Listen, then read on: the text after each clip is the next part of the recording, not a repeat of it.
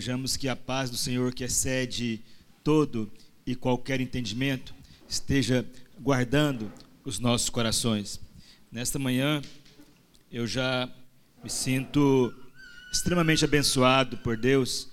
É, antes de começar propriamente esta reflexão, antes de começar propriamente o culto de adoração a Deus, eu fui ministrado aí pelo nosso irmão João Braz e é sempre um prazer ouvi-lo, sempre um prazer compartilhar com ele, já que vivemos experiências bastante relevantes num passado não muito distante.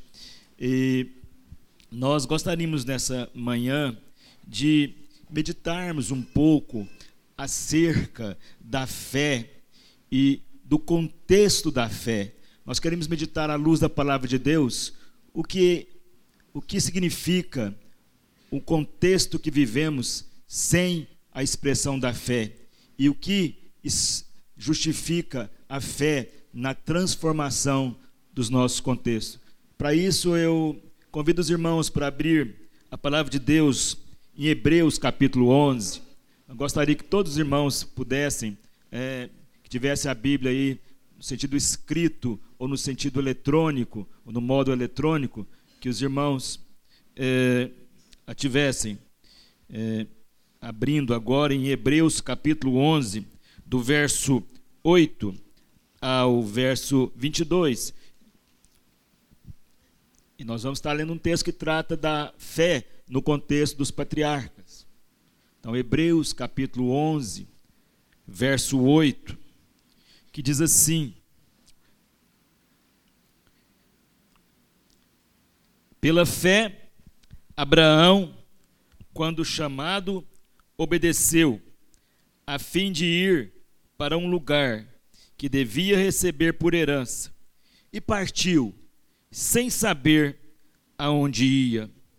Pela fé, peregrinou na terra da promessa, como em terra alheia, habitando em tendas com Isaque e Jacó, herdeiros com ele da mesma promessa, porque aguardava a cidade que tem fundamentos, da qual Deus é o arquiteto e edificador.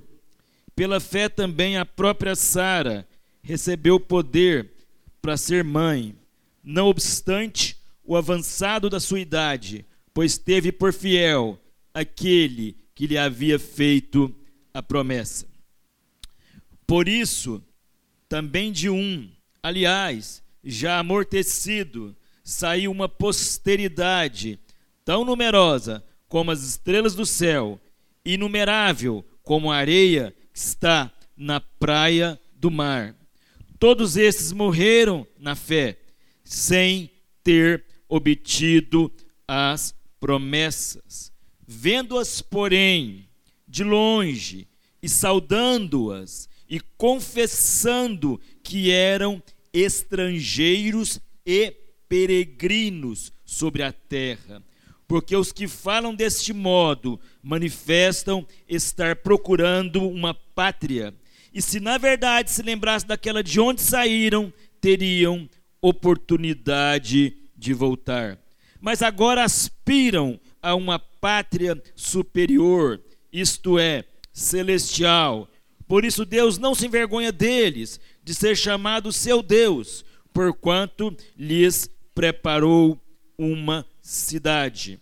Pela fé, Abraão, quando posto à prova, ofereceu Isaque, estava mesmo para sacrificar o seu unigênito, aquele que acolheu alegremente as promessas, a quem se tinha dito: em Isaque será chamado a tua descendência porque considerou que Deus era poderoso até para ressuscitá-lo dentre os mortos, de onde também, figuradamente, o recobrou.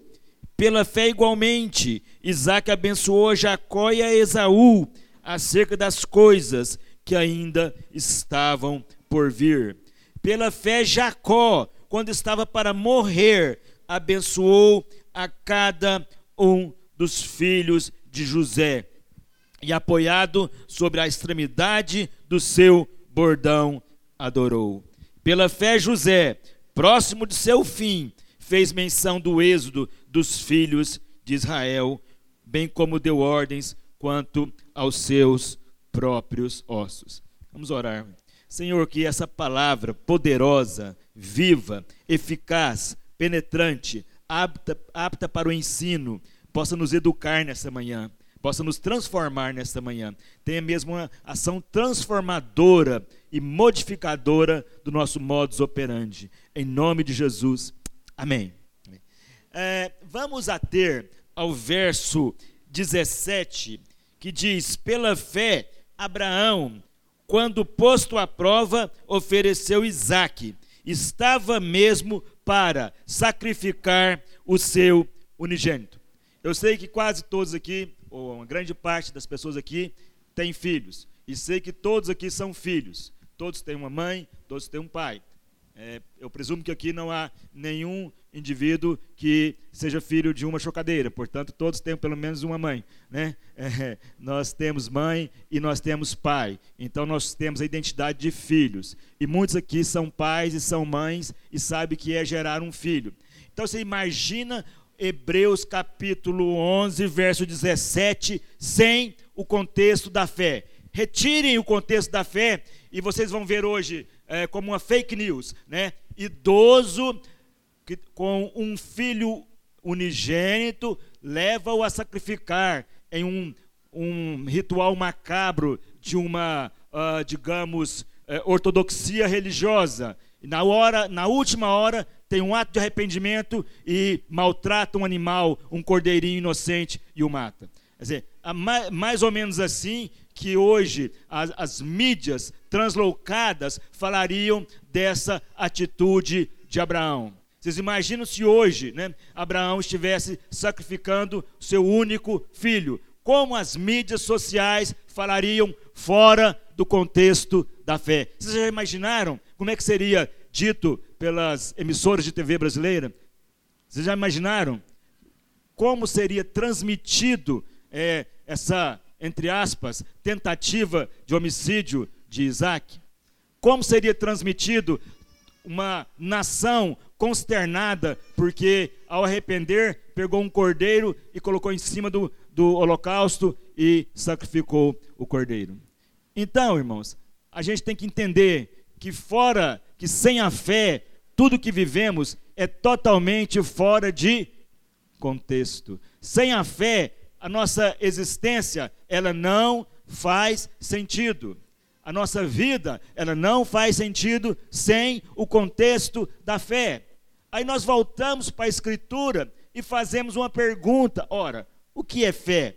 Se nós voltarmos no mesmo capítulo 11 de Hebreus, nós vamos ver uma definição clara, bíblica, de o que é fé. Hebreus capítulo 11, verso 1 diz: Ora, a fé é a certeza de coisas que se esperam. Ora, a fé é a certeza de coisas que se esperam. É a convicção de fatos que não se veem. Então a fé, ela é uma certeza, ela não é uma crença, ela não é uma crendice, mas a fé é uma certeza, a fé é uma convicção. Quando a Bíblia diz que quando Abraão colocou Isaac sobre o, o, aquela lenha para para que se ele fosse é, derramado como holocausto, ele tinha certeza que se Deus permitisse aquela atitude sem sentido do ponto de vista humano, Deus era poderoso para o recobrar em ressurreição. Isto é fé. E é por isso que a Bíblia diz que Abraão creu e isso lhe foi imputado como justiça. A Bíblia diz que Abraão é o pai de todos os crentes. Se não vejamos, é, abramos em Gênesis e vamos ver ah, Gênesis capítulo 22, como o texto sagrado é, diz exatamente sobre o que Hebreus 11 está discorrendo. Diz assim, ó, depois dessas coisas, Gênesis 22. Depois dessas coisas, pôs Deus Abraão à prova e lhe disse: Abraão, e ele respondeu: Eis-me aqui. Acrescentou Deus: Toma teu filho, o teu único filho, Isaque, a quem amas. Então nós não podemos dizer que Abraão estava ali entregando o seu filho para ser sacrificado porque não gostava, porque, Abraão, porque Isaac não tinha é, crescido como Abraão imaginava, Isaac não tinha é, correspondido às expectativas dele, mas o próprio Deus disse: Toma o teu único filho, Isaac, a quem amas. Então havia uma relação normal entre o pai e o seu filho. E Deus manda que eles vão à terra de Moriá, no verso 2. Oferece-o ali em holocausto, uma das montes que eu te mostrarei. Levantou-se, pois, Abraão de madrugada, tendo preparado o jumento, tomou consigo dois dos seus servos e a Isaac, seu filho, rachou lenha para o holocausto e foi para o lugar que Deus lhe havia indicado. Ao terceiro dia, erguendo Abraão os olhos, viu o lugar de longe. Então disse a seus servos: Esperai aqui com o jumento, e eu e o rapaz iremos até lá, e havendo adorado, voltaremos para junto de vós. Irmãos, a situação era tão dramática para a vida de Abraão. Deus chama Abraão, Deus é, 25 anos depois do chamado, porque a Bíblia diz assim lá em Gênesis capítulo 2: Abraão, sai da tua terra e vai para a terra que eu te mostrarei de, lá, de ti farei uma grande nação. Sabe o que a Bíblia diz? Que Abraão partiu sem saber aonde ia. Mas como ele partiu? Ah, sim, ele levou um ex, já que o ex foi, foi, foi é, é, idealizado pelos judeus, foi, foi desenvolvido pelos judeus, foi desenvolvido em Israel, então Abraão levou um ex. Não, Abraão não levou um ex. Abraão não levou nenhum sistema de GPS. Abraão não tinha nenhum sistema de navegação. Ele estava literalmente às cegas. Era uma navegação sem bússola. A Bíblia diz que ele saiu de Ur dos Caldeus, provavelmente ali na Pérsia, provavelmente ali no, é, entre o Irã e o Iraque. E ele saiu sem saber da onde ia. E a Bíblia diz que ele peregrinou na terra da promessa sem saber que estava lá. E nós vamos ver isso no texto. E a Bíblia diz que Abraão pediu para os seus servos não participar daquela cena. A cena era muito forte. Ele não permitiu que nem o jumento fosse testemunha. Ele, permit, ele fez com que os seus servos, até o animal, ficasse a uma distância quando ele fosse ali adorar a Deus. Tirem o contexto da fé e imagine a situação. Porque Isaac coloca a situação. Como uma criança sincera, ele coloca a situação.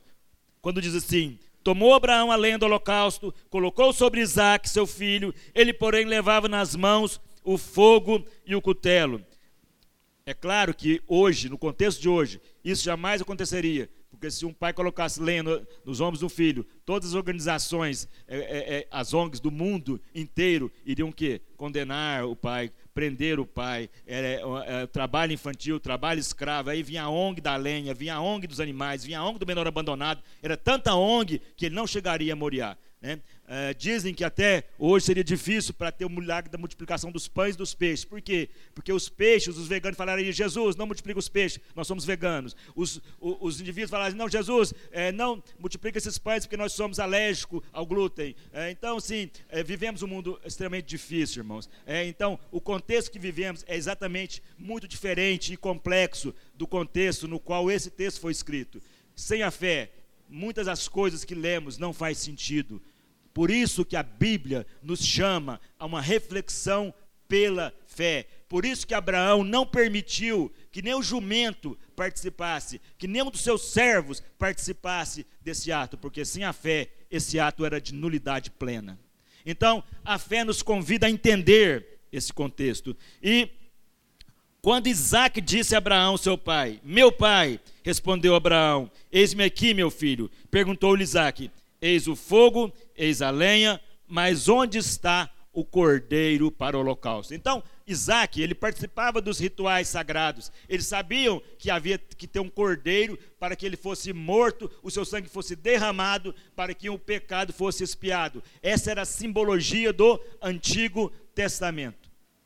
Até eu imagino a Sociedade de Proteção dos Animais participando de um culto judaico. Misericórdia, né? É misericórdia. É, é todos ali saíram dali presos. Né? Então, é, é, é nós temos que entender como as coisas se processam, como a história evolui. E Isaac faz uma pergunta interessante, tem aqui todos a instrumentalidade para o sacrifício. Mas onde está o cordeiro? Onde está o cordeiro?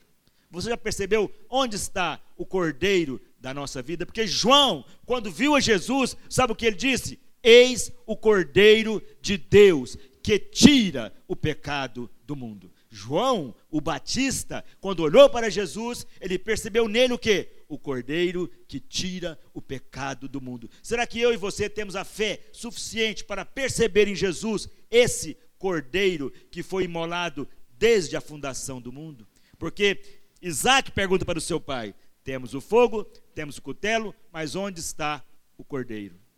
Muitas vezes nós estamos como Isaac, como uma criança. Temos o fogo, temos o temos a lenha, temos o cutelo, temos toda a instrumentalidade religiosa, mas nós não temos o cordeiro.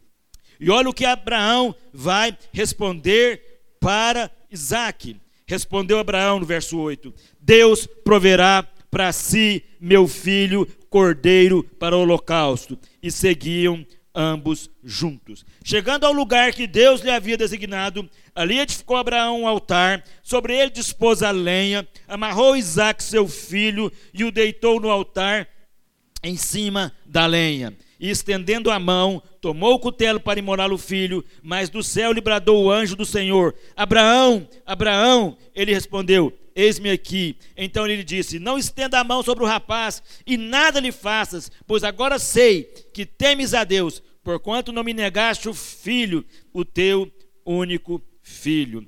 Tendo Abraão erguido os olhos, viu atrás de si um cordeiro, preso pelos chifres dos arbustos. Tomou Abraão o carneiro e ofereceu-o em holocausto em lugar do seu filho. E pôs Abraão por nome daquele lugar: O Senhor proverá. Do hebraico é Jeová Jiré, o Senhor proverá. Daí dizer-se até o dia de hoje: No monte do Senhor se proverá. Então do céu bradou pela segunda vez o anjo do Senhor Abraão e disse: Jurei por mim mesmo, diz o Senhor, porquanto fizeste isso e não me negaste o único filho, o teu único filho, que te, preste atenção, irmãos, que te devera te abençoarei e certamente multiplicarei a tua descendência, como as estrelas dos céus e como a areia na praia do mar.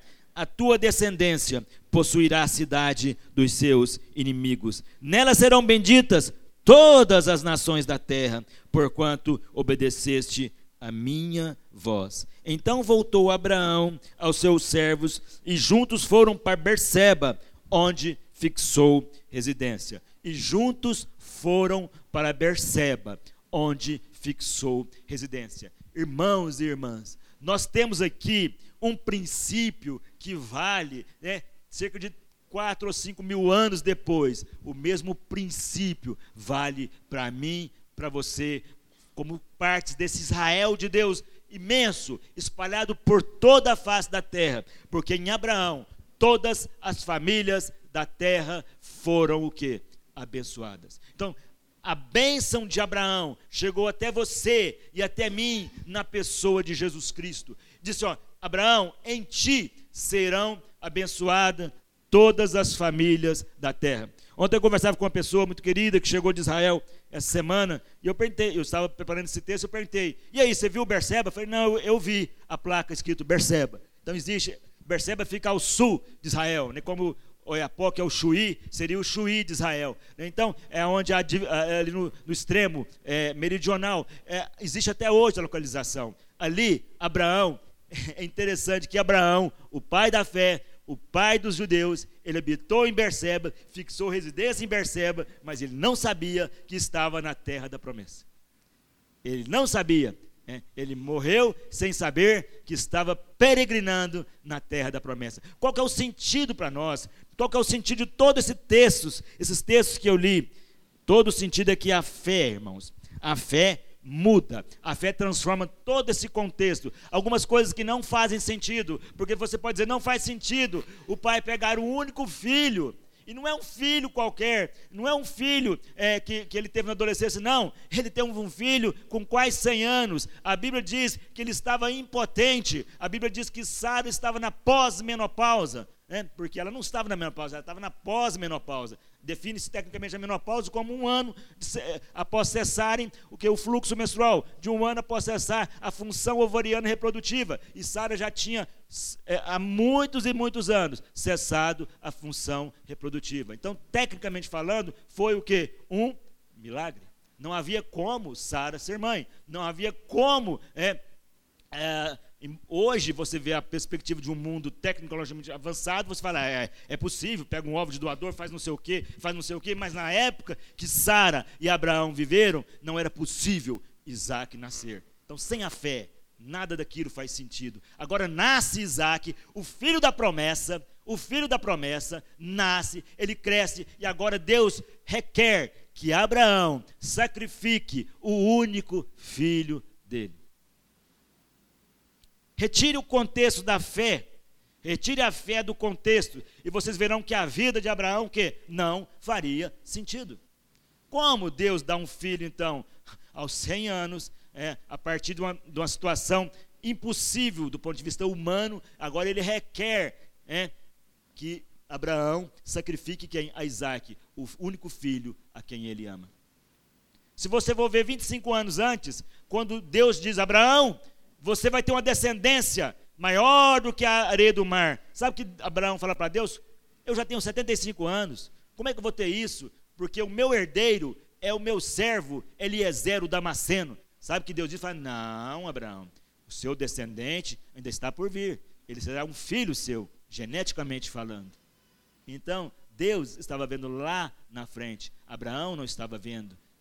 Mas, quando nasce Isaac, o filho da promessa, Deus requer, faz uma prova com Abraão, requer o que é mais caro na vida de Abraão. E eu fico imaginando uh, como Abraão se sentiu ao ser requerido por Deus de entregar o seu único filho.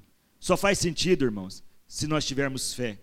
A nossa vida nessa terra só vai fazer sentido, nós só vamos transformar a vida das pessoas, nós só vamos tocar no coração das pessoas se nós exercitarmos a nossa fé no Senhor.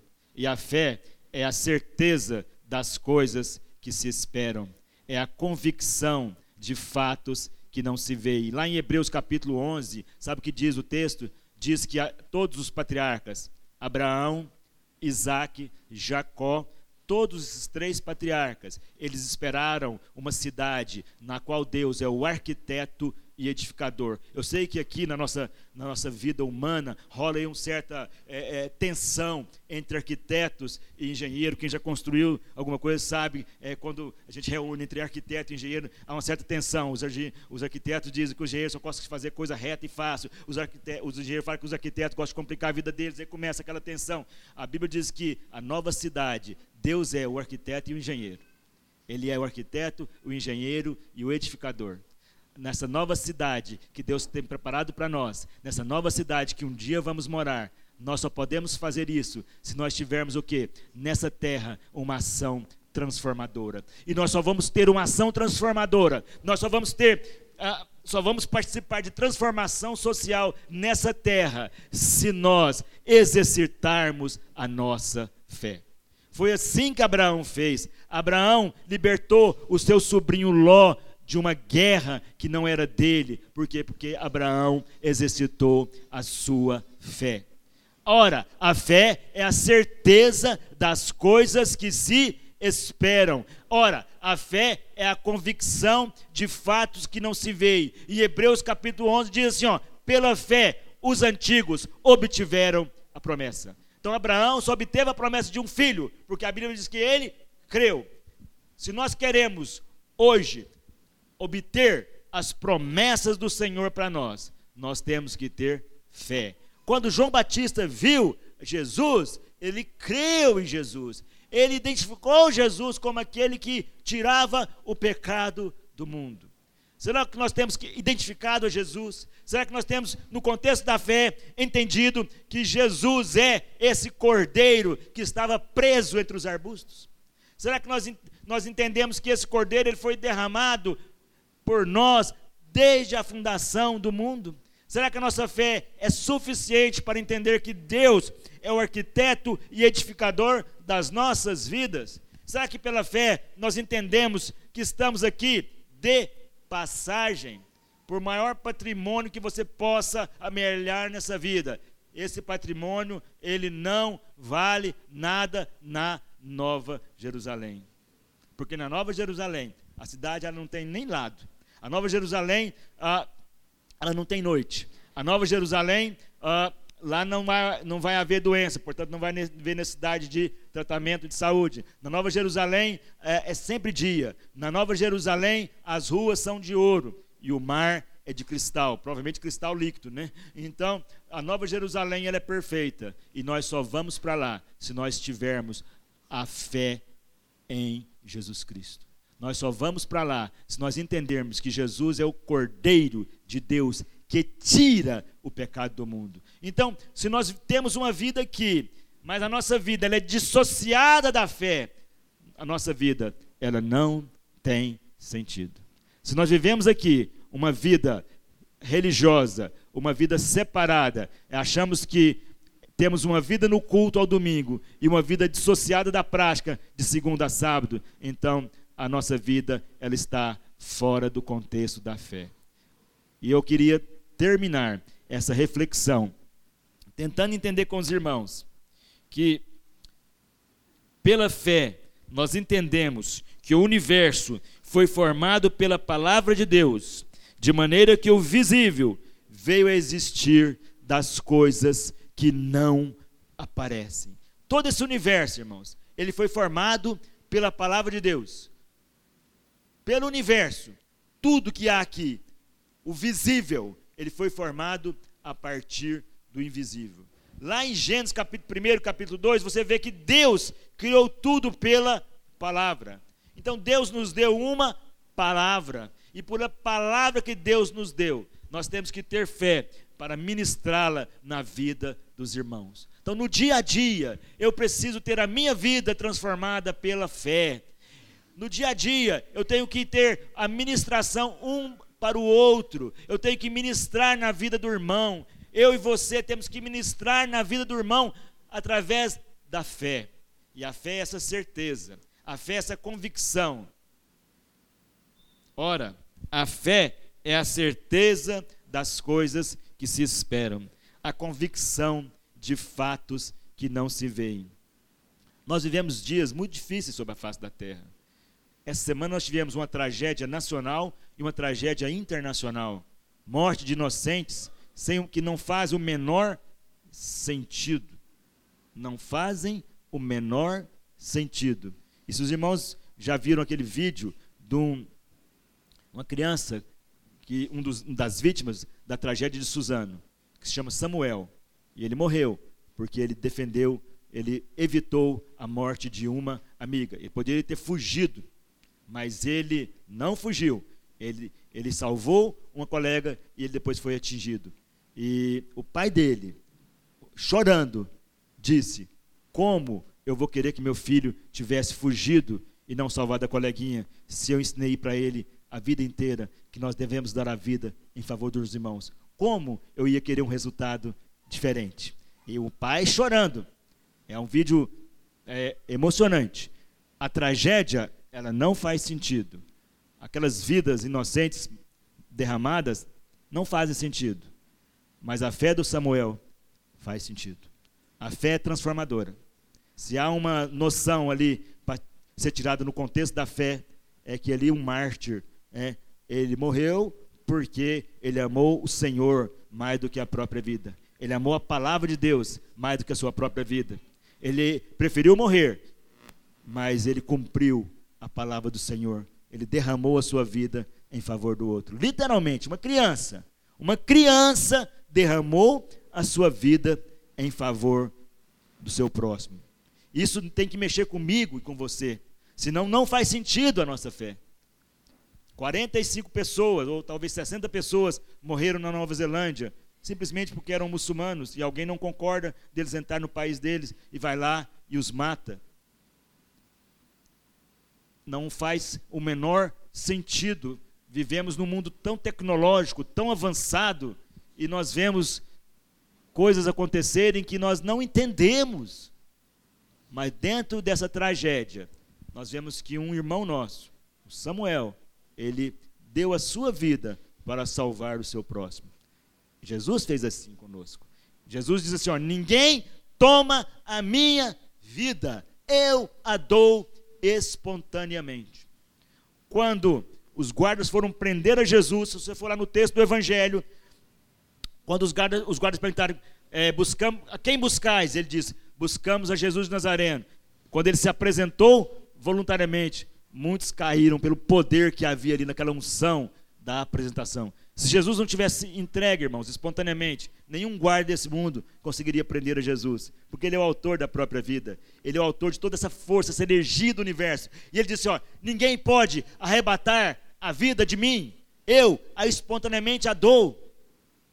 Não faz sentido nós vivermos para nós mesmos. Não faz sentido nós ficarmos é, é, com os olhos fechados a tanta tragédia acontecendo nos dias de hoje e nós não temos uma posição baseada na nossa fé.